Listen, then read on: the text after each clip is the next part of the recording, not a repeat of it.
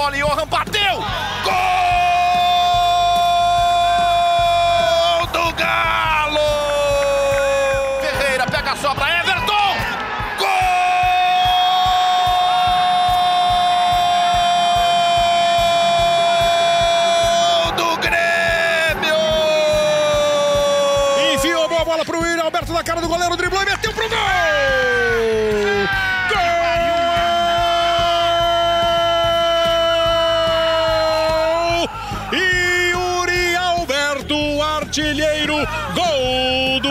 Internacional! 5 a 1 pro Internacional. Salve, salve! Estamos chegando para mais uma edição do podcast A Mesa. Uma edição foi lindo, cara! Comigo, André Rizek, com Paulo Vinícius Coelho e com Gustavo Villani. Fala, PVC, beleza, meu velho? Eu, eu não entendi. Essa edição foi lindo. Foi, Foi lindo, lindo. cara. Foi lindo. Para o Internacional, Ah, tá, evidentemente. Para, para o São Paulo foi trágico. Por causa do Abel, é verdade.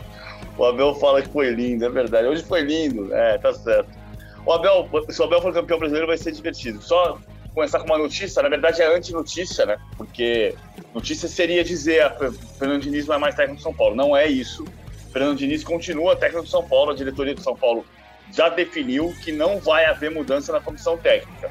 Claro que você vai ter um, ter- tem um terremoto depois da maior derrota da história do clube no Morumbi, mas não é não é nesse final de semana, não é antes da rodada do final de semana, não vai ter mudança na comissão técnica. São Paulo encara o Curitiba no fim de semana. A questão não é só o jogo, o massacre do Morumbi, né? O passeio do Inter no Morumbi. É que o São Paulo, líder do Campeonato Brasileiro, estava com a conquista muito encaminhada. Ele tinha uma vantagem de sete pontos para o segundo colocado. Aí o São Paulo entrou numa espiral de atuações tenebrosas em diferentes escalas, evidentemente. Foi atropelado pelo Bragantino, aí perdeu do time reserva do Santos no Morumbi, fazendo um jogo ali nota 5.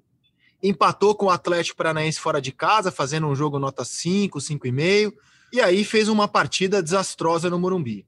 Quando você tem um placar desse tamanho, você não explica ele só pela qualidade do adversário, pela eficiência do adversário. Ele passa também por uma atuação trágica de quem leva uma goleada desse tamanho. Ou não é assim, Gustavo Villani? Bem-vindo ao nosso podcast, meu velho.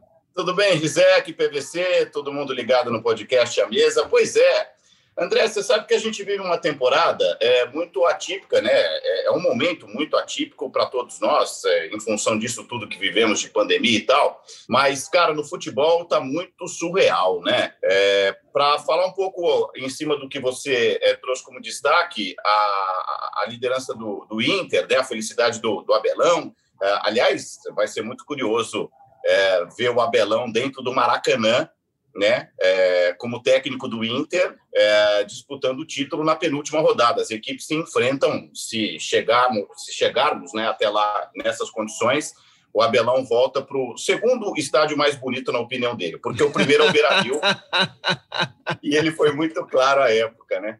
Agora, cara, a, a, crise do São Paulo, André, se você puxar um pouquinho ainda antes na temporada, é, foi muito bizarro o São Paulo cair na primeira fase da Sul-Americana, tendo a vaga é, até o último instante contra o Lanús dentro do Morumbi, é, e foi muito bizarro o São Paulo cair na primeira fase da Libertadores, é, liquidando praticamente as possibilidades na derrota no Equador para a LDU e, e num erro né, de saída de bola. Então foi mais um gol tomado do São Paulo na temporada, é, tentando sair com a bola no chão.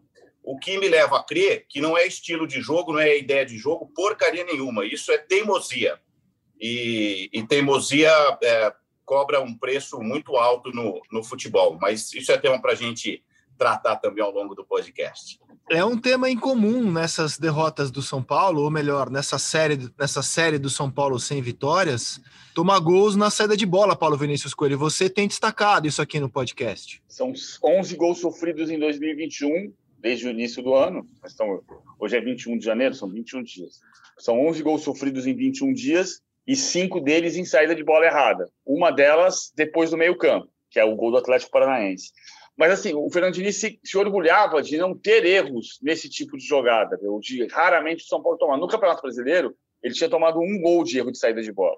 E tomou cinco agora nos últimos jogos recentes. Então, não dá para você continuar, continuar fazendo. Eu, eu, eu, sim, no fundo, no fundo, o que acaba acontecendo é que eh, em toda a crise você começa a ter uma avalanche de opiniões iguais. E então a gente acaba sendo treinado, quem fez revista, a tentar entender se tem uma outra, uma outra hipótese. É, claro que você pode dizer, o que está sendo mais dito agora é o São Paulo só tem um jeito de jogar e não tem alternativas táticas quando o jogo não entra.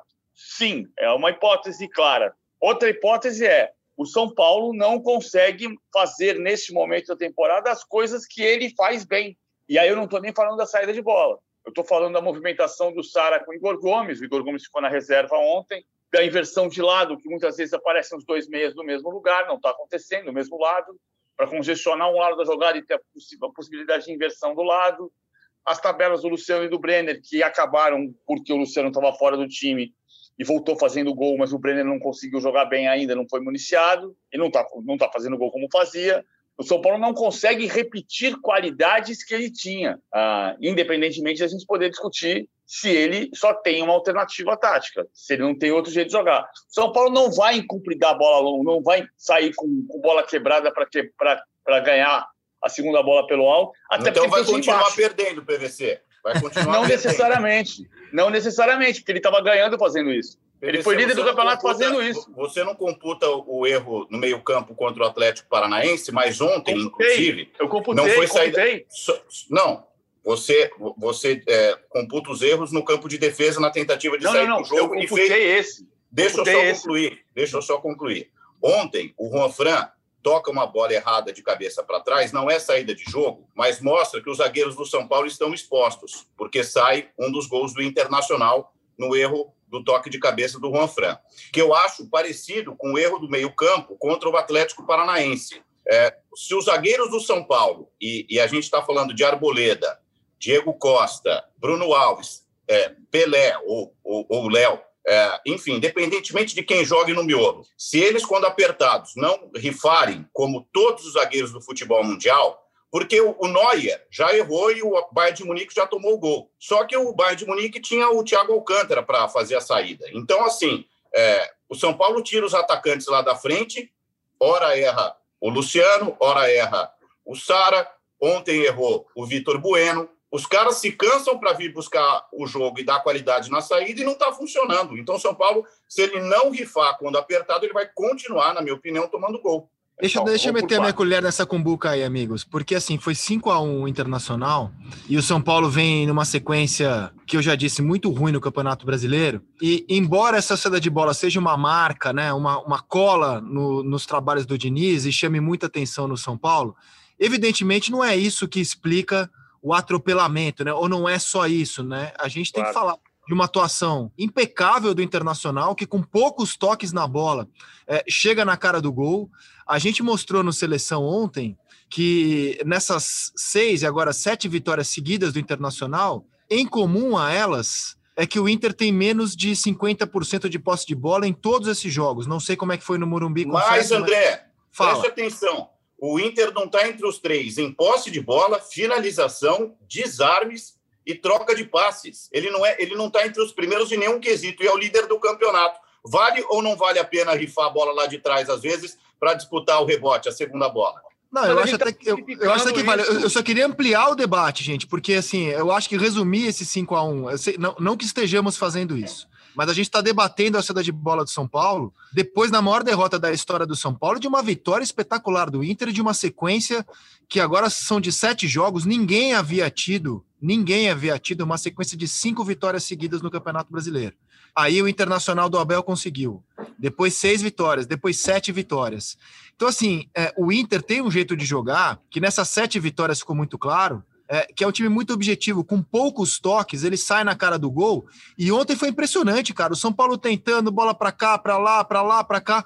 O Inter, três toques, gol. Então, assim, eu, eu, queria ampliar a nossa discussão para além da saída de bola do São Paulo e falar um pouco é, desse espiral negativo da equipe do Morumbi e dessas sete vitórias que, assim, não é brincadeira, gente. Sete vitórias seguidas no Campeonato Brasileiro. Fala, PVC. Ah, só para voltar ali, eu computei o, o, gol sofrido contra o Atlético Paranaense como um erro de saída de bola, embora depois do meio campo. Dos 11 gols sofridos em 21, cinco foram de erro de saída de bola. Um deles depois do meio campo, que foi do contra Atlético Paranaense. Mas assim, não é porque você estica a bola e ganha a segunda bola que você vai bem, nem porque você sai jogando é que, que você vai mal. O São Paulo foi líder do campeonato fazendo bem um estilo de jogo que não consegue fazer. Agora, claro que é que é, é toda vez que a gente tem uma crise do São Paulo, a gente esbarra no Fernando Diniz. E é, é, é curioso, porque você fala assim, quando o Palmeiras uh, perde para o Internacional lá 2 a 0 tomando um chocolate no Beira-Rio, a gente não discutiu o estilo do Abel Ferreira. É verdade que o Abel está muito bem, né? O Abel tem 19 jogos e duas derrotas, que eram mais ou menos o retrospecto do São Paulo, quando o São Paulo era o time que menos perdia no campeonato. E não é mais. E, e mas a, a cada.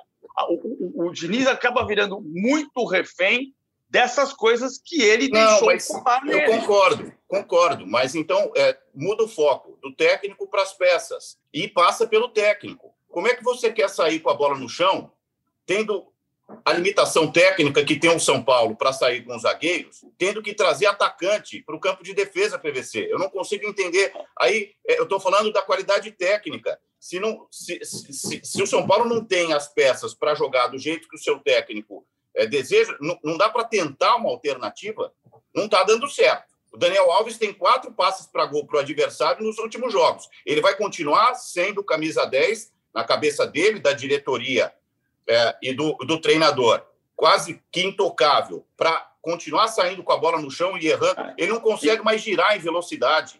Quer dizer, quem vê. Então, assim, é, não dá para dissociar o elenco, a qualidade do técnico e da ideia de jogo dele. De, de, deixa, eu, deixa eu colocar minha colher nessa combuca também. É, olha só, eu concordo com o Vilani sobre a teimosia do Diniz. Por exemplo, o, um momento ruim do São Paulo no campeonato era quando o Diniz insistia, e claramente não estava dando certo, em jogar sem o primeiro volante mais marcador. Né? O São Paulo era uma peneira. O PVC chegou a fazer um levantamento que o São Paulo era, naquele momento, o time da Série A que mais levava gol no, na temporada. Né? É, o São Paulo não desarmava ninguém. E o Diniz tinha muita resistência em jogar com o Luan, aquele camisa 5 a moda antiga, né? Que me perdoe o Falcão, mas quero dizer assim, aquele camisa 5 mais destruidor, né? Aí colocou o, o, o Luan no time, fez algumas mudanças e o São Paulo melhorou. Trouxe o Luciano. Agora eu acho um, desafio complicado, porque ele tinha uma peça ali que era o Luan, né? É, hoje, para você mexer no São Paulo, como é que você mexe com esse elenco tão limitado, cujas opções ofensivas que você tem são Trellis, Gonzalo Carneiro, a opção de meio campo é o Hernanes, que não responde. Eu, eu, é, assim, mexer em peças me parece bem complicado. E dá para mexer na maneira de jogar com esse elenco que não tem alternativas. Eu acho que o, Diniz agora tem um desafio bem complicado para essa reta final, então, PVC. Olha só. fala, fala Vilani, fala. Rizek, PVC, é, é, vamos mudar o foco para o vencedor, né, para o líder do campeonato. Qual a grande baixa do Inter? Ele perdeu o seu centroavante, Paulo Guerreiro, um cara diferenciado, todos nós reconhecemos há anos. Aí ele inventa um artilheiro do campeonato até hoje, o Galhardo, que está com a panturrilha machucada. Troca o técnico, muda o estilo de jogo e é o líder do campeonato. Sabe quem é o lateral do, do Inter? O Rodinei, o Rodilindo. Então, gente, é limitação existe em todos os times, com troca ou sem troca de técnico. Eu acho que vai da inteligência, da, da flexibilidade de cada treinador implementar o seu estilo, a sua ideia de jogo dentro do que ele pode ter, usar no campeonato. O Inter é um camaleão. O Inter não está em nenhuma estatística, como você disse aí, de finalização, desarme, posse de bola e troca de passes, que é o que a gente adora decantar a cada resenha de futebol, e é o líder do campeonato. Então, assim, não significa que ele vai ganhar todos os jogos até lá. Já ganhou sete, né? Que é, é um feito, sem dúvida alguma é um campeonato é, de muita mudança na ponta da tabela e tal. Agora, é, o que eu quero dizer é que o Inter soube se adaptar com todas as suas limitações. Por que, que o São Paulo não pode tentar eu... um outro estilo de jogo? Ele pode, ele pode. São, são algumas coisas. Lá no passado, uma das coisas que eu achava que estava errado era você puxar o atacante para fazer a saída, principalmente quando era o Luciano para fazer a série pelo meio. E aí tá claro, pela, assim, pela, por, por apuração, não é de ver o treino, porque a gente não está vendo o treino. Mas o que, que o Diniz sempre quer? Ele quer abrir os zagueiros e puxar a saída por dentro. O zagueiro aberto é para dar a segurança. a bola não consegue sair por dentro, você abre para deixar mais longe do gol. Isso deu problema lá atrás, embora não estivesse tomando gol, diretamente relacionado a isso. Mas deu muito problema de saída de bola, porque ele quer que saia por dentro. E quando ele sai por dentro, se ele perde a bola, ele perde com o atacante de frente para o gol. Foi o que aconteceu na perda de bola do Vitor Bueno ontem. O que está acontecendo agora é que está explodindo um problema que, que já era, já existia. Ele agora está evidente pela estatística, pelos gols que nascem. Antes os gols existia, não nasciam. Existia no Fluminense e no Atlético Paranaense em PVC. Então, mas, mas a, a, gente tem que levar, levar em conta o, o, caso do Diniz, por isso é muito difícil personalizar no Diniz alguns problemas que são do São Paulo. O Diniz é um técnico no terceiro ano de Série A. Nos dois anteriores, ele brigou para não cair. Neste aqui, ele está ainda brigando pelo título. Agora, o São Paulo tem uma repetição de erros há 12 anos. Entra técnico, sai técnico. Então, é preciso, por isso eu acho que está certo quando o Júlio Casares, no 21 dia de mandato dele, de, diz que não vai trocar o técnico, porque o que o mais São Paulo fez nesses 12 anos foi trocar de técnico e não arrumar a solução. E então, diretor de não, futebol também. Exatamente. Então, assim, tem questões que são da solução do ambiente que o São Paulo precisa reconstruir. O São Paulo tem um time extremamente jovem, que a gente exaltou na hora que chegou à liderança, e agora talvez falte essa experiência embora a experiência seja o ponto mais vulnerável, porque o Daniel Alves está jogando pessimamente, em três posições diferentes. O Daniel jogou o jogo contra o Bragantino por dentro, o jogo contra o Atlético Paranaense de atacante, o jogo contra o Internacional de ponta esquerda, no primeiro tempo inteiro. E no segundo tempo, isso que o Rizek falou, de repetir o que ele fazia até a partida contra o Atlético Goianiense, ou seja, não ter um volante marcador, ele repetiu no segundo tempo do massacre porque ele puxou o Luan para quarto zagueiro e botou o Tietchan de volante. E o Tietchan, contra o Internacional, não fez nenhum desarme, que era o que acontecia até o jogo do Coritiba, no primeiro turno. Vê se pode. Tem cabimento isso, minha gente. Eu sou conservador nessas horas, viu, Rizek? Eu acho que atacante ataca. Zagueiro defende, lateral joga pelo lado, entendeu? Agora, gente, o, o, dinizismo levou o São Paulo à liderança do campeonato. A gente não pode perder de vista isso. Não é que assim o São Paulo vai ser rebaixado. O dinizismo levou o São Paulo à liderança do campeonato brasileiro. É, vocês acreditam que o São Paulo tenha forças para, depois de ver a sua liderança tomada pelo Internacional, é, retomar o seu caminho e brigar pelo título? Você acredita, PVC? Eu, eu hoje desconfio. Hoje eu duvido eu não acredito. Agora, o São Paulo tem dois jogos para fazer seis pontos, que é, é, curiosamente uma tabela que é parecida com um momento de dificuldade no primeiro turno, né? primeiro turno, o jogo contra o Internacional foi aquele que o Zé Gabriel foi expulso com 15 do segundo tempo. O São Paulo, na minha opinião, jogou bem aquela partida. Eu escrevi isso e quase fui dilapidado para a torcida do São Paulo, porque a torcida do São Paulo queria que dissesse que era um absurdo que o São Paulo não tinha feito um gol com um homem a mais durante meia hora. Verdade. Mas o São Paulo jogou melhor que o Inter naquele dia. Depois o São Paulo sofreu para empatar com o Curitiba em Curitiba e no jogo contra o Atlético Goianiense em casa era o jogo da demissão do Diniz. Se não ganhasse o Atlético Goianiense, estava definido que ele ia sair. Isso era a definição do presidente da época, que era o Leco. Ah, aí ganhou do Atlético Goianiense e ganhou do Palmeiras. Ele tem agora três jogos, porque o Palmeiras, provavelmente o jogo do Palmeiras, o jogo do Palmeiras pode ser adiado se o Palmeiras ganhar a Libertadores, mas ele tem Coritiba no Morumbi, Atlético Goianiense em Goiânia, tem que fazer seis pontos. Se não fizer seis pontos nesses dois jogos, não briga mais pelo título. Eu, eu acredito que o São Paulo, Rizek, possa voltar à liderança na próxima rodada. O Inter tem um, o Grêmio para jogar no domingo e o São Paulo tem o Coritiba no sábado. Acontece que eu não acredito, caso isso aconteça, que o São Paulo vá jogar contra o Flamengo na última rodada já campeão, porque é, é um time que oscila desde o início da temporada. O que leva a crer que o São Paulo vai ganhar consistência na reta final. Nada. N nenhum ponto na temporada foi consistente no São Paulo a ponto da gente é, trazer para cá, para o futuro, para uma projeção e imaginar que o São Paulo vai retomar uma, uma é, constância, uma regularidade.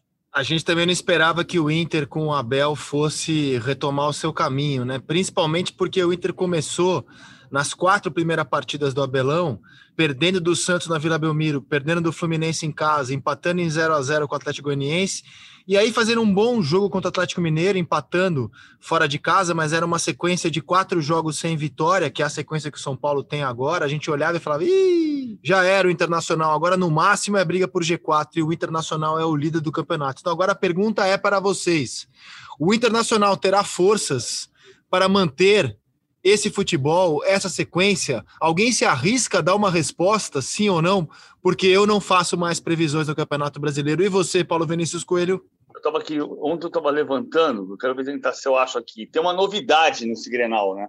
Que não é o Beira Rio, é o Abel. O Abel Braga tem ah, engrenais. Eu tinha, eu tinha levantado, mas está fotografado aqui. Enquanto você acha, eu já, eu já me adianto. Eu estou com o Rizek. Eu não faço mais previsão de nada, porque tá, é um campeonato espetacular, né? Fica o registro positivo. É, todos nós ficamos quebrando a cabeça aqui e é muito legal acompanhar rodada a rodada. Vai ser uma reta final é, muito emocionante, como já está sendo, mas é, previsão não. Ontem eu achei, por exemplo, que o Atlético fosse ganhar o jogo é, contra o Grêmio e dominou dois terços do jogo. E no terço final, justamente na reta final, ele esmoreceu, tomou o empate, quase tomou a virada. Então, estou contigo, André. Eu, eu não projeto mais nada porque está tudo muito aberto, cara. O Abel então, jogou vamos entrar nesse jogo grenais. que você fala, PVC. O Abel jogou 17 grenais e perdeu 5. Ganhou 4. Mas ele tem, tem muito empate nessa história, né? O Inter não ganha Grenal, não ganhou nenhum Grenal com poder nenhum Grenal com poder. O Abel ô, ô, não perde o Grenal. Rizek, você vê que o PVC protege o Diniz, fala para não personalizar o São Paulo no Diniz, mas personaliza o Grenal no Abel. Você não, viu, não né, é André? isso. Eu não estou personalizando, eu falei. Eu não estou personalizando. Eu disse que tem uma novidade no Grenal. Porque você tinha um treinador no Internacional que não venceu nenhum Grenal e você tem de volta um, um treinador que em Grenal tem poucas derrotas. Não é que não é. perdeu nunca. Então, é um, é um ingrediente... Há quanto tempo pra... o Inter não ganha o Grenal? Desde faz 2017. tempo, né, que o Inter não ganha o Grenal. Desde 2018. É, faz o... tempo, cara. É, só, só a data certinha. Internacional 22 anos, 15... Uh, tô vendo, é 18, é 18, foi por daí. É, 9 de setembro de 18, Internacional 1x0, gol de Denilson. 9 de setembro Faz de 2018. Um, Faz um... tempo. O, o, já o Grêmio, o Grêmio tá numa invencibilidade enorme no Campeonato Brasileiro, mas é uma invencibilidade que não perde, mas também não ganha de ninguém, né? Impressionante, né? É, e eu queria falar agora da partida que vocês transmitiram ontem pelo Sport TV, o Guga narrando, o PVC comentando. Cara, para mim, cara, aliás, parabéns pela transmissão, foi muito agradável assistir aos amigos. Para mim, cara, o Atlético jogou como campeão, e cedeu o empate como aquele vice perdedor, sabe? Que entrega a farofa na hora H. Não dá para você dominar, mandar no jogo por 70 minutos, não matar a partida e ceder o empate num confronto direto. Sinceramente, eu, eu achei que, embora o resultado não seja ruim para o Atlético, eu achei um gosto muito amargo esse empate para o Galo. E você, hein, Vilani? Eu também, porque o Atlético tem o. ou tinha, o PVC pode me corrigir se mudou de acordo com a rodada, o Galo é o time que mais pontuou no segundo turno do campeonato, né? Ele ultrapassava ou atingia 70% de aproveitamento dos pontos. Ontem era um jogo não só para ele escalar a tabela, mas contra um concorrente direto, meter medo. Ele fez um ótimo jogo contra o Atlético Goianiense, mas contra o Grêmio na Arena do Grêmio, é, até é, em termos motivacionais, né, para o restante da temporada, é, o Atlético só tem o Palmeiras agora de confronto direto. Ele vai pegar os times da metade de baixo, à exceção do Santos mas é, basicamente os times que brigam contra o rebaixamento. Então, ontem era um jogo grandão para ele é, se impor e o fez na, na maioria do jogo, só que na reta final esmoreceu e quase tomou a virada. Eu estou contigo, André. Foi decepcionante sob o ponto de vista do resultado e da atuação na parte final. É, o Atlético segue com um time consistente, segue na briga, e, e o Grêmio que, que chama atenção, porque é, também não, não fez um, um jogo para se impor como candidato a título, jogando em casa contra um time que está acima na tabela. O, o, Inter passou, o Inter passou. O Palmeiras também está com um ponto, um, um desempate, o Palmeiras está na frente do Atlético, mas o Inter é o líder do segundo turno agora.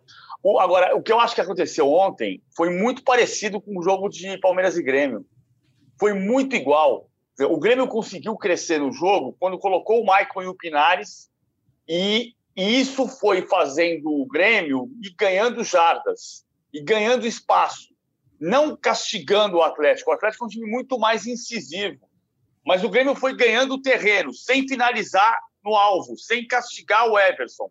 Até a bola do Everton. O primeiro chute no segundo tempo, no gol do Grêmio, foi o gol do, do Everton Cardoso. Ah, mas mas o, o Grêmio foi conseguindo manusear um pouco mais o jogo, como foi contra o Palmeiras. O Palmeiras mandou no jogo contra o Grêmio na sexta-feira até os 30 do segundo tempo. O Maicon e o Pinares entraram aos 34. E o Grêmio começou a cozinhar e empurrar o Palmeiras para trás e anunciar que faria o gol de empate, que fez aos 42 do segundo tempo, enquanto o Atlético fez aos 40. O, o que me chamou a atenção, Rizek, eu não sei se você chegou a ver ao final da transmissão, um Maicon extremamente emocionado, dizendo que não consegue jogar. Ele está treinando, ele se esforça, ele quer começar a partida, mas ele deu a entender que ele não consegue mais, ele não vai voltar mais a ser pleno para jogar 90 minutos. E eu acho que muito em função disso o Renato não começa as partidas com ele. Ele tem entrado aos poucos ou está sendo preparado para o Grenal, o que eu não acredito, porque o, Grêmio precisava ganhar ontem. Não tem por que ele poupar jogadores contra o Atlético para jogar inteiro contra o, o, o, Inter, apesar de toda a importância à parte do Grenal. Ah, para efeito de campeonato, ontem escaparam dois pontos do Grêmio. Eu, eu acho que ele vai jogar com o Matheus Henrique o Grenal e deixar o Maicon no banco. Ele guardou o Matheus Henrique para o Grenal. O Matheus Henrique tem uma, tem uma pancada, é pancada, não tenho certeza da lesão, mas ele deve estar pronto para o Grenal. É pancada, e o Jeromel é volta. É. Pancada. E o Jeromel, o Jeromel volta no Grenal também. O Maicon não deve voltar, mas o Maicon está melhorando o Grêmio. A questão do Grêmio, a história, o Grêmio confia muito no fato de ter confrontos diretos. E, e isso é uma faca de dois gumes. É o que o Guga falou agora do, do Atlético. O Atlético só vai fazer confronto direto com os seis primeiros lá na última rodada contra o Palmeiras. E até lá ele pode ir galopando. É o Vasco fora de casa é fácil? Não, mas ele tem ganhado o Vasco. É o Santos, provavelmente com time reserva, antes da final da Libertadores, não é fácil, mas tem que ganhar do Santos. E torcer para o Grêmio, o Flamengo, o Internacional, o Palmeiras, o São Paulo perderem pontos nesses encontros, que podem ter empate. Ah, Grenal, Grêmio e Flamengo, Flamengo e Palmeiras. Ah, e, e, e nesse caso o Atlético vai galopando. O Grêmio confia no fato de que ele pode tirar pontos diretamente nos confrontos diretos. Ontem, antes do jogo, eu falava com gente no Grêmio e a frase era essa: não, nós temos três confrontos diretos: é ganhar do, do, do Flamengo, ganhar do Inter uh, e ganhar do Atlético, é tudo em casa, menos o Inter que é Beira Rio. E então a gente assume a liderança. Ok, mas o Grêmio de todos os confrontos diretos não ganhou nenhum. Não, não e, ganhou e nenhum. Mais, é o time que mais empata no campeonato e fica muito claro que no campeonato de pontos corridos, em que a vitória é o primeiro critério de desempate, vale mais a pena você perder dois e ganhar um do que empatar três se não para efeito emocional, mas é, para a tabela de classificação, é o que amarra o Grêmio, tantos empates. Quer dizer, o Grêmio, o Grêmio não vai a lugar algum empatando os confrontos diretos desse jeito. Exatamente. Em, em, comum aos dois últimos empates, Palmeiras e Galo, é que o Grêmio foi dominado, no caso do Palmeiras, no primeiro tempo, e no caso do Galo, até, sei lá, 70 dos 90 minutos, e conseguiu, com muita força mental, porque não é fácil, cara, você vê um rival direto te dominar, no caso do Palmeiras, massacrar no primeiro tempo, te dominar, ficar muito próximo de matar o jogo e você ainda ter forças para ir lá e buscar o empate. E isso é um ponto positivo do Grêmio, time cascudo, copeiro, que não desiste, que tem personalidade, beleza, mas precisa jogar mais futebol para ser campeão brasileiro. Com isso daí não vai ser campeão brasileiro. E eu queria debater com vocês se as alterações do Sampaoli é, não influenciaram também é, naqueles 20 minutos finais do jogo com o Grêmio sem sair da área do Galo? Você não acha que o Sampaoli se precipitou ontem, tirando seus titulares, talvez achando que o jogo já estava ganho, e aí leva um sufoco e quando sofre um empate nem tinha mais peça para tentar o gol da vitória, PVC? Eu tô lembrando aqui, assim, o Sampaoli não estava bem no jogo, ele tentou encorpar o meio campo, eu acho que essa daqui ele acertou. O Hever saiu por indisposição no intervalo. Ele manteve o sistema, colocou o Gabriel. Eu, eu não tiraria o Johan. Eu concordo com você em relação ao Johan, porque ele tirou o Johan e colocou o Dylan Moreiro com 31 do segundo tempo.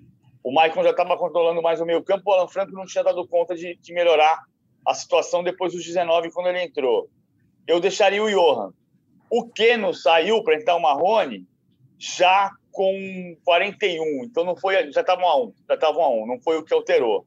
E o Vargas não estava, o Vargas não estava jogando. O, o Sacha, o Sacha teve bons momentos. Eu acho que a alteração que interfere nisso que você disse é a saída do Johan. Até porque o Johan neste momento do Atlético, ele, ele é o cara que supre a falta de um artilheiro. O Atlético, desde antes do campeonato começar, sabe que não tem um goleador.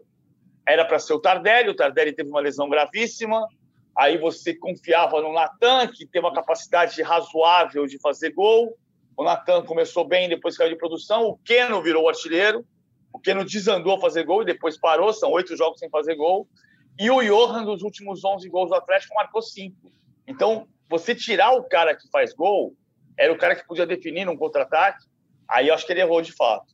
Eu, eu, eu, eu, eu só acho que tem uma diferença, Rizek, PVC e amigos, é, entre goleador e, de fato, falta no Atlético, um jogador que faça é, 20 gols na, numa temporada, isso para qualquer clube grande é, é o mínimo, né, o razoável, é, mas eu não concordo que falte um centroavante no Atlético porque com, com um jogo de movimentação como é o, o do São Paulo, eu, eu não, não acho que caiba um, um Fred, entendeu? Um centroavante típico, de área.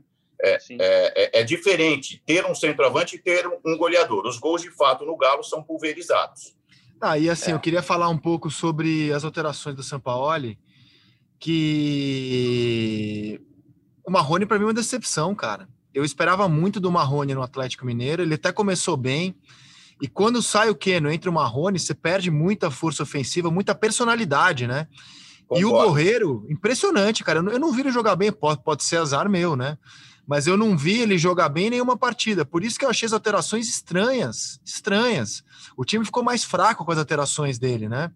É, é, é enfim, me chamou a atenção. Ele justificou depois que foi por questões físicas, né? que os caras não aguentavam jogar. De toda forma, era um jogo decisivo para o Atlético Mineiro. Decisivo. E o time ficou mais fraco com as alterações. Isso não, não, não dá muito então, para discutir. É, embora seja uma faca de dois gumes, é, é, é discutível. O resultado, o resultado para o Atlético era ganhar o jogo. Mas o resultado para o Atlético não foi ruim. É, repito, é uma faca de dois gumes saber se é melhor ter os confrontos é. diretos ou não ter. O resultado não é. foi ruim, PVC, mas é que você tava com a vitória na mão, né, cara? Sim, uma vitória. Sim, sim, Esse é o problema. É. Mas olha aqui, são, são 10 confrontos diretos daqui até o final do campeonato, o Atlético faz um. Então, nesses confrontos, os, os gigantes, os seis vão gigantes, ah. vão perder muito ponto. O que vai caber para o Atlético a partir de agora é não perder ponto nesses jogos. É não perder ponto. É Vasco fora de casa, Santos em casa, Fortaleza em casa, Goiás fora. Olha esses quatro jogos. O Santos deve ser o time reserva. Então, ele, se ele fizer 12 pontos nessa sequência, que é plausível, Vasco fora, Santos em casa, Fortaleza em casa e Goiás fora, ele vai dar um passo decisivo para ser campeão. Porque nesse período vai ter Grenal, vai ter Flamengo e Grêmio, vai ter Palmeiras e Flamengo, e depois não vai ter Grêmio em São Paulo. Enfim, agora, é, é, é claro que não era para ceder o gol de empate. Né? Entre ganhar entre ganhar e perder, é sempre melhor. Ganhar e empatar é sempre melhor empatar, sempre melhor ganhar. Lembrar a frase do Abel, outra, que não é, foi lindo ontem. Perder é, é normal. Perder não, normal. Não, não, não, a outra, de quando ele perdeu a classificação pelo Fluminense contra o Olímpia, na Libertadores de 2012, ah, de 2013, que ele falou é melhor perder de 2 a 1 um do que empatar por 1 um a 1 um. Não, não é, não é. É melhor perder de 2 a 1 um do que perder de 1 a 0 sem dúvida, fora de casa. Mas é melhor empatar o jogo 1 a 1 do que do que perder de 2 a 1 é, meus amigos. É... E Agora, hoje temos mais. Fala, fala, Vilani, fala. Só, só, só sobre o Abelão, é, é, frases é, bombásticas à parte, né? Sobre Maracanã, sobre perder ou empatar, enfim, ou ganhar ou empatar. É, é uma grande história, né? Porque é. ele foi dado como liquidado, né, na, numa maneira geral, é, pela imprensa, pela crítica esportiva, é, pelo pouco que fez no, no Flamengo, mesmo no Cruzeiro, e enfim. É, e, e, ele volta para sua casa, para um lugar onde ele se sente muito à, à vontade, e pega um, um clube é, que estava bem, mas que se desestruturou com a saída repentina é, do técnico, é, com jogadores que não são tidos como da mais alta prateleira, desses grandes elencos aí entre Flamengo, Atlético, Palmeiras, o Internacional não não não está nesse nível, né, em termos de grupo. E, e no estilo dele, com o jeito de jogar dele, velho, batido, que todo mundo sabe, dois volantes, os caras abertos e tal, ele coloca o Inter na, na primeira colocação. É, mesmo que não dê título, porque é um campeonato muito maluco, como a gente tem dito. É, é, um, é um bom trabalho, um trabalho que tem que ser reconhecido sem dúvida alguma. E pela maneira como caiu na Libertadores, né, bateu na trave, conseguiu vencer o jogo na bomboneira, etc. e tal. É, eu, eu já computo como o Inter deve garantir uma vaga para Libertadores, como um bom trabalho. Só, só, fazer uma observação aqui, que acho que é importante. Ah, não foi a imprensa inteira quem falou que o Abel estava acabado. Inclusive, não, parte, geral. Da imprensa, é, parte da imprensa foi acusada de elogiar o Abel por ser amigo dele. Então é importante. Sim, a gente não elogia por ser. Vou falar por mim, não posso falar por outras pessoas eu não elogio o técnico por ser amigo do técnico ou por não ser amigo do jornalista não tem amigo, jornalista tem fonte. Agora, você vai telefonar para a pessoa e perguntar: escuta, como é que está o trabalho? Eu não sou falar, seu amigo, cara. Não, eu estou falando de modo geral. O limite da amizade entre um jornalista e uma fonte, o limite da amizade é o entendimento do limite do trabalho do outro. Por exemplo. PVC, deixa, eu, deixa, eu posso... Deixa, eu, talvez talvez eu tenha me expressado mal. Ouvimos muitas vezes nos corredores, e eu não estou me excluindo, eu faço parte do, do papo de corredor é, na, na, empresa e na imprensa, que o Abel, devido ao drama familiar, a essa altura da vida, campeão da Libertadores e do mundo, o que ele tinha que fazer é curtir a vida, curtir a família, viajar e curtir a história bonita que ele construiu no futebol. Pois ele insistiu, ele foi para o Vasco, ele foi para o Cruzeiro, não conseguiu fazer nada. E e, e, está de volta à liderança do Campeonato Brasileiro. É isso que eu quis dizer. Não estou dizendo sim, de é A ou C. É. De uma maneira geral, a gente olhava com compaixão para o Abel e não mais sim. como um técnico. Ah, gente, vamos nível. falar a verdade. Eu, é, eu duvido que não exista alguém surpreso hoje com o momento internacional. Ninguém esperava. Não, também não esperava. Ninguém não. esperava. Agora, se alguém aqui só, falasse, só... não, eu, eu imaginei que o Inter, depois da, daquele começo trágico, eliminado na Libertadores, na Copa do Brasil, quatro jogos sem ganhar no Campeonato Brasileiro, eu imaginava que o Inter ia engatar sete vitórias seguidas e ganhar de cinco do São Paulo. Duvido, não existe. Se aparecer, traz aqui o áudio, traz aqui a prova que eu apresento o próximo podcast não, de cueca. Não é possível, não, porque não alguém é, não é isso. Não é isso. Ninguém previu. Eu até falei que achava que o Inter ia ganhar do São Paulo, mas não é, esse, não é esse o ponto. Ninguém imaginou que o Abel fosse dar a volta por cima da maneira como está dando. E a gente também não sabe o final desse filme, porque claro. o Inter pode terminar em terceiro lugar, pode Exato. terminar em terceiro lugar, quarto lugar, pode terminar em quinto lugar fora da. Mas, da mas, mas se, se acabar em terceiro lugar, já não é um bom trabalho? Ele, ele conseguiu, ele tem um mérito incrível de entender que ele não ia conseguir fazer o que o Poder faz e ele, ele trouxe o ambiente para a mão dele e ele trouxe o time para a maneira como ele sabe treinar. E Isso, montou um time acho, que eu, é um mérito. Humildade, humildade é um mérito. É, exatamente. Agora, só para voltar àquela ponto que eu estava dizendo, o limite da amizade entre jornalista e fonte é o limite do trabalho do outro. Por exemplo, eu nunca vou telefonar para um dirigente que se julgue amigo e obrigar o cara a me dizer que ele vai demitir o fulano ou cicrano ou vai contratar cicrano ou beltrano. Se eu descobrir, eu vou publicar. E se ele ficar chateado comigo, vai ser, ele vai, não vai estar entendendo o limite da minha informação. Então, assim, quando eu vou criticar o trabalho de um técnico, vou elogiar o trabalho de um técnico, a questão é se eu não estou trabalhando com informação errada.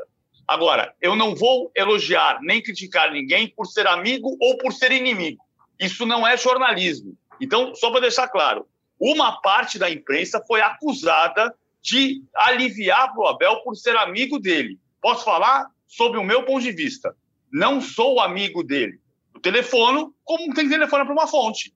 Então, Abel, você tem fulano ausente? O que, que você está pensando sobre tal jogo? O que, que você está pensando sobre tal situação de campeonato?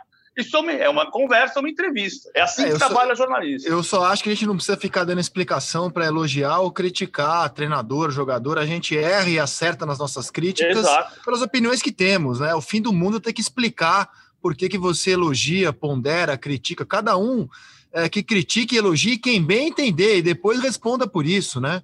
Claro. É, eu, eu, também, como vilano, eu estava muito comovido, cara. Tenho maior simpatia pelo Abel, não o conheço é, assim para chamar de amigo, para nunca me encontrei com ele fora do estúdio, mas tenho admiração. Acho que qualquer pessoa que tem coração no, no Brasil e conhece futebol admira o, o, caráter do Abel Braga, o que ele já fez por onde passou, a correção que ele tem na, na carreira dele. E eu, e eu, como Vilani, eu tinha uma. Cara, eu assim: não, Abel, não faz isso, não aceito o Vasco, não aceito o Cruzeiro, não aceito o Inter. Eu achava que era uma roubada, falei isso. Achei que era uma roubada é, nos programas de TV que eu apresento. E, no entanto, o Abel está surpreendendo e seria, de fato, uma história linda. Como, aliás, foi lindo, cara o que o Inter fez no Morumbi. E, aliás, eu queria propor um, exercício, uma viagem aqui com vocês. Se eu estiver viajando na maionese, eu vou culpar o café. Acabou o efeito Rogério Ceni no São Paulo? Explico. Quando o Rogério foi contratado pelo Flamengo, houve uma mobilização da comunidade são paulina para abraçar o Diniz como nunca antes na história desse clube. Né? É, os São Paulinos meio que falaram assim: é isso, o Rogério Senna é adversário, o Diniz é o nosso técnico. Houve uma, uma mobilização da comunidade tricolor pelo Diniz. Me parece que esse efeito agora acabou. Os São Paulinos hoje estão malucos de novo. E é incrível como tudo gira em torno do Diniz, né? Quando o São Paulo perde, é jogar pedra no Diniz, pedra no Diniz, pedra no Diniz. Acabou o efeito Rogério Ceni, Vilani? Eu acho que acabou. É, quando o, o Rogério aceita a trabalhar no Flamengo, eu acho que a torcida do São Paulo, imagino, não posso falar pela torcida, mas é um exercício de conjectura, entende que ele é um profissional do futebol. No começo houve até brincadeira, né? Porque o São Paulo varreu o Flamengo na Copa do Brasil. Obrigado, Rogério, por ajudar a gente e tal. Mas eu, eu mesmo a, a torcida estando hoje na bronca com o Diniz mais uma vez, é, eu não acredito que pensar no Rogério seja a primeira opção, como era até ele deixar o Fortaleza. Até porque o Rogério, André, tem muito a responder, não é para a torcida do São Paulo, né? É, é para a carreira dele mesmo. Ele abriu mão de dois trabalhos é, em meio a eles, né? Quando sai do Fortaleza para aceitar o Cruzeiro e quando sai do Fortaleza para aceitar o Flamengo. E, e muito mais numa ânsia de ser campeão, nos dois episódios, e ele tem que responder por ele. Eu, eu não imagino que a torcida do São Paulo eh, tenha mais aquele vínculo afetivo do grande ídolo. Aprendeu a ver o Rogério como um técnico que nem se firmou ainda. Ele foi muito bem no Fortaleza, mas não aconteceu no São Paulo, não aconteceu no Cruzeiro e ainda não aconteceu no Flamengo. Então, isso deu uh, ao torcedor do São Paulo a exata medida de que ele é um profissional e será julgado como tal, como todos. Era, eu quis dizer assim, porque o Rogério Ceni assumindo o Flamengo dava uma paz ao Diniz inédita, né? Inédita, assim, o Diniz não tinha mais aquela sombra do Rogério, o Rogério era adversário, o São Paulino finalmente falou assim: pronto, o que temos é o Diniz, vamos com ele. Houve um abraço no Diniz, e agora esse abraço acabou, acabou a paz. Mas entendo, como o PVC também, que tomar qualquer medida drástica agora, em reta final de campeonato, seria uma burrice por parte do São Paulo. E curiosamente, o presidente que ganhou a eleição ainda não tem nenhuma vitória sobre o seu mandato. Mas por enquanto a Olha, apuração. É curioso, do... é verdade. Nenhuma vitória no seu mandato, nenhuma. Mas assim, eu estou muito curioso sobre como ele vai reagir. O São Paulo tem o Raí e o Murici cuidando do futebol dois caras que sempre elogiaram muito o Diniz. E eu, eu acho que na segunda-feira a gente volta a falar sobre isso, dependendo do que acontecer entre São Paulo e Curitiba. Fala. Rizek, só, só, é só, uma ponderação, é. só, só, uma ponderação sobre o Murici, PVC. O, o São Paulo, é, na minha modesta opinião, é, precisa parar de enxugar gelo com esses grandes ídolos, esses grandes nomes. São Paulo, independentemente da gestão, é, pensa no Kaká, pensa no Murici, na volta do Hernanes pela terceira vez, é, na volta do Lugano, Ricardo Rocha, que aparece na diretoria, tem o Raí como diretor de futebol. O São Paulo parece que não, não consegue é, colocar o holofote para frente, ele só coloca o holofote para trás. Ele só consegue pensar na, na história gloriosa dele e não consegue implementar um trabalho que dê projeção, aproveitando inclusive uma boa safra de jogadores como essa que está aí no time pinta ser. Eu ia lembrar só uma, uma informação histórica ah, porque o Murici está como coordenador técnico do São Paulo nesse momento. A, a derrota de 5 a 1 foi a maior derrota da história do São Paulo no Morumbi. Né? No Campeonato Brasileiro, o São Paulo tomou 7 a 2 da Portuguesa, mas foi no Canindé. Mas um pouco antes disso, no estádio Santa Cruz, em 96, o São Paulo tomou 5 a 0 do Corinthians. E o técnico era o Murici. E o Murici seguiu é uma coisa que é difícil das pessoas se lembrarem. Naquele campeonato dos 102 gols do Palmeiras, o Palmeiras ganhou de cabo a rabo. Quem foi vice-campeão paulista daquele ano? O São Paulo. O São Paulo dirigido pelo Murici, que perdeu em fevereiro para o Corinthians de 5 a 0 e o Murici ficou até o final do Campeonato Paulista e aí veio o Carlos Alberto Parreira. Era uma situação particular, porque o São Paulo estava à espera da recuperação da isquemia cerebral do Tele Santana e desistiu de esperar quando acabou o Campeonato Paulista e contratou o Parreira. Mas o Murici pode dizer, pode dizer no ambiente algumas coisas hoje. Ele pode dizer como ele virou o campeonato de 2008 depois de estar 11 pontos atrás do Grêmio, como ele perdeu o campeonato de 2009 depois de estar 12 pontos à frente do Flamengo, como ele estancou uma crise depois de tomar 5 a 0 do Corinthians, que era uma goleada absurda naquele momento da história do São Paulo. Olha, amigos, para falar da, dos jogos de quarta, eu queria falar das partidas do rebaixamento. Aliás, eu queria lançar a hashtag Volta Murici para o Sport TV, mas eu não vou fazer isso com meu amigo Murici Ramalho é, porque eu acho que é maldade demais e tem tempo ainda dele ser feliz ainda nesse campeonato. Mas eu queria falar rapidamente sobre a briga contra o rebaixamento, porque para mim o que aconteceu ontem foi tão previsível.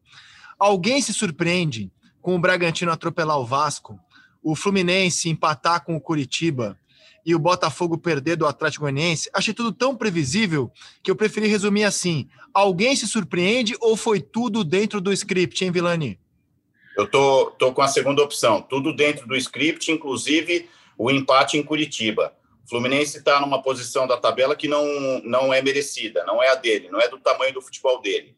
O Fluminense não tem mais time do que o Corinthians, não tem mais time do que o Santos, é, tem muito, muito do mérito é, do trabalho feito do Odair. O Fluminense está na dele, somou pontos e está lá pensando em Libertadores, apesar de ter dois jogos a mais em relação aos times paulistas.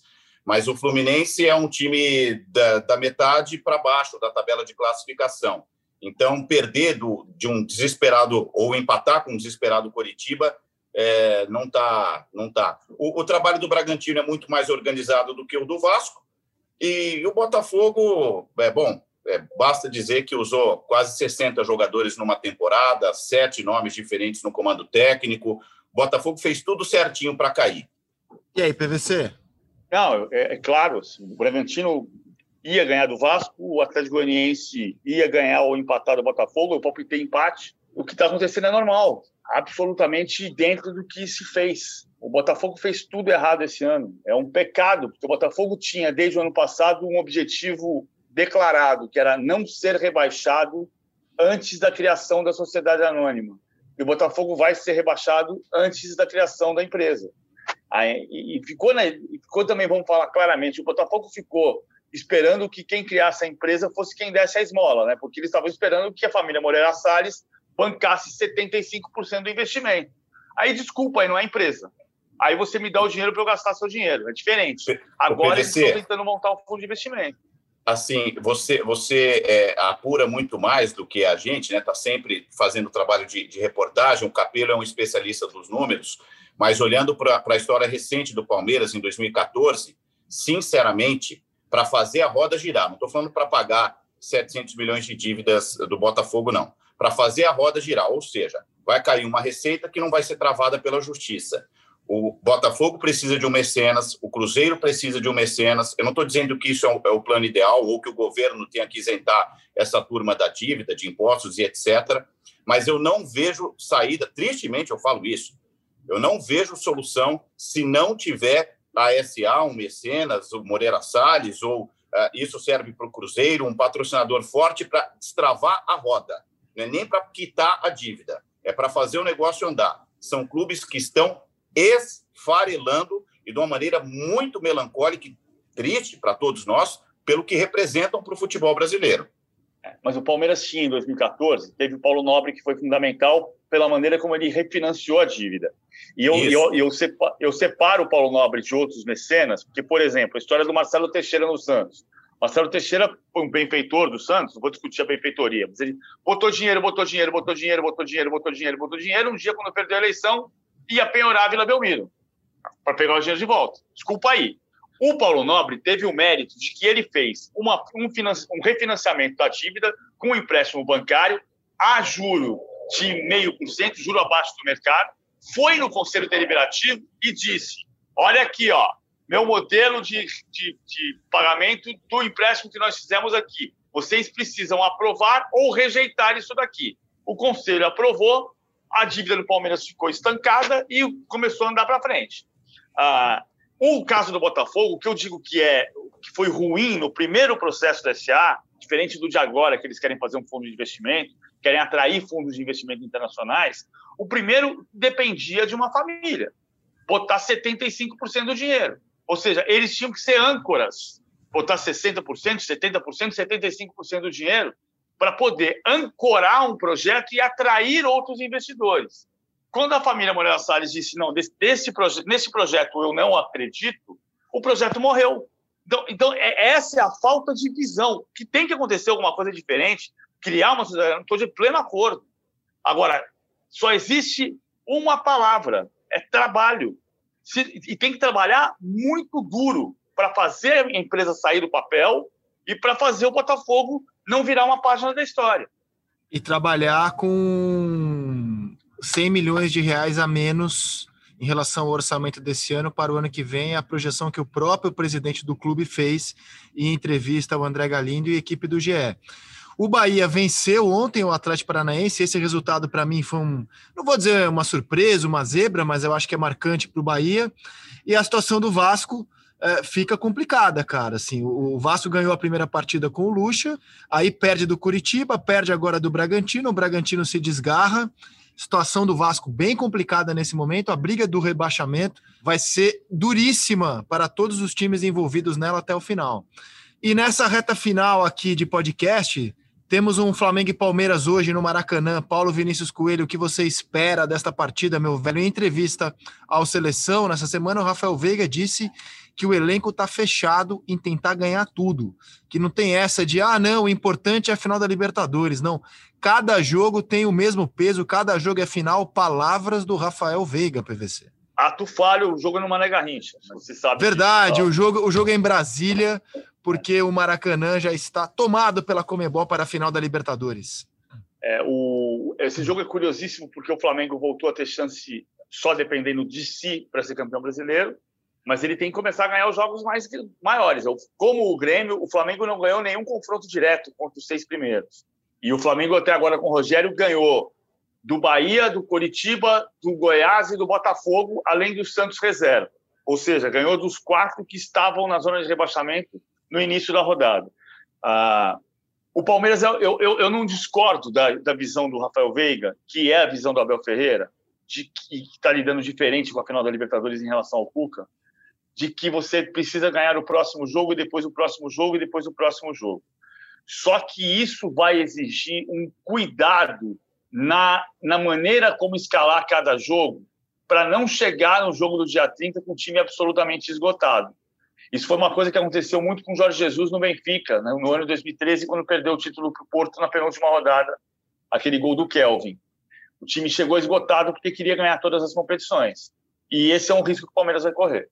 Mas vale a pena correr, não, para ser campeão brasileiro? Vale a pena Eu correr para ser campeão da Libertadores. Não, e mais, e mais é, é, além do título, Rizek, o Palmeiras tem que se meter entre os quatro. Em caso de vitória hoje em cima do Flamengo, ele entra no G4 para não depender de título na Copa do Brasil e na Libertadores. O Palmeiras tem simplesmente o Grêmio na final da Copa do Brasil e o Santos vivendo um momento iluminado na Libertadores. O Palmeiras pode disputar pré-Libertadores, as fases iniciais da Libertadores na temporada que vem, se ele não se coçar também no brasileiro. Então, é um meio ponto, concordo com o PVC. Agora, poxa vida, né? Você é, tira o Luiz Adriano para descansar, você coloca o William Bigode, que é tão artilheiro quanto ele na temporada. Você tem é, opções. A, a, a, molecada do Palmeiras também dá sustentação para mim. Hoje, a, Hoje descansa o Rony, né? O Rony não foi nem relacionado para o jogo. Pois é. Eu, e assim, com opções, né? O Palmeiras deixou de gastar, é, deu vez à melhor categoria de base do Brasil, na minha opinião, e os caras vão se firmando, vão aproveitando a oportunidade. Danilo, enfim, todos esses que têm entrado, Menino, De Paula. É, então, eu acho que o Palmeiras não precisa escalar até o dia 30 todos os mesmos jogadores, porque são jogos seguidos e tal. Agora, vence o Flamengo, depois pega o São Paulo. É, são confrontos diretos que vão dando luz para título. Já pensou? Campeão da, do brasileiro, da Copa do Brasil da Libertadores, ou um desses três, ou dois desses três. enquanto tiver chance, eu acho que o Palmeiras tem que brigar porque tem potencial para isso. Não dá para mudar o discurso. O Veiga está no caminho. É, e eu acho até que ameniza um pouco a, a, pressão em cima da Libertadores, cara, porque é um jogo, né? Se você é, focar só em um jogo, cara, talvez não seja o caminho ideal mesmo. Talvez até alivie a pressão você ir jogando no Campeonato Brasileiro e até agora tá dando certo, né? Empatou com o Grêmio sexta-feira, massacrou o Corinthians, hoje encara um Flamengo e eu tô com o PVC. A questão do Flamengo, do Rogério, é que esse time precisa ganhar um grande jogo para ter um pouco de paz. Né? O Flamengo do Rogério precisa daquela vitória contra um adversário contundente para você falar assim: caramba, esse time pode. Coisa que até agora a gente não teve com o Flamengo do Rogério Ceni. O Rony não é o único jogador do Palmeiras dos que estão à disposição que não foi relacionado. E no caso do Flamengo, uma dúvida que a gente tem é se o Everton Ribeiro vai jogar o futebol que o levou à seleção, porque ele está em uma fase, hein, PVC? Tá, tá, é o Everton Ribeiro é o Daniel Alves do Flamengo. Mas ah, eu penso, que, né, gente? Que frase é, é boa, é hein? A gente falou do Grêmio, por exemplo, o, o, o Rizek disse que o Grêmio não tem desempenho, não dá mostra de brigar porque não, não, não tem bola, não tem mostrado bola para isso. É diferente do Flamengo. O Flamengo tem muito volume. O Flamengo é líder de posse de bola, de troca de passes, está é, tá lá entre os primeiros em finalização, gols marcados. É, talvez falte essa chavinha aí, essa destravar esse time, essa pressão. É, um jogo como hoje, contra o Palmeiras, é, é uma grande oportunidade para desencantar. Muito bem, meus amigos. É, a gente vai ficando por aqui. Foi um prazer receber o Gustavo Villani. Espero que volte mais vezes. Guga, aquele abraço para você, meu velho. Até a próxima. Só marcar, Rizek. Um abração para você, para o PVC, para todo mundo que está ouvindo. Você quer arriscar um palpite, meu velho, para Flamengo e Palmeiras? Rapaz, eu, é, eu queria saber o time do Palmeiras se ele vai inteiro, porque ele levou todo mundo para Brasília, mas tá difícil escalar o Palmeiras. Eu acho que uh, nessas condições, sem saber o Palmeiras, né? é, empate. Empate, né? E olha, é, jogar no Mané Garrincha pode não ser uma desvantagem, não sei como é que tá o gramado, porque o Flamengo não é um bom visitante. Aliás, desculpa, o Flamengo não é um bom mandante no Campeonato Brasileiro. Ele é, um, ele é um mandante comum e ele é o melhor visitante da competição. Então, se o gramado do Mané Garrincha estiver ok, pode até ser que esse retrospect ajude alguma coisa para a equipe rubro-negra. E você, Paulo Vinícius Coelho, quer arriscar um palpite? Para este Flamengo e Palmeiras no Mané Garrincha? Você perguntou se eu quero? Sim.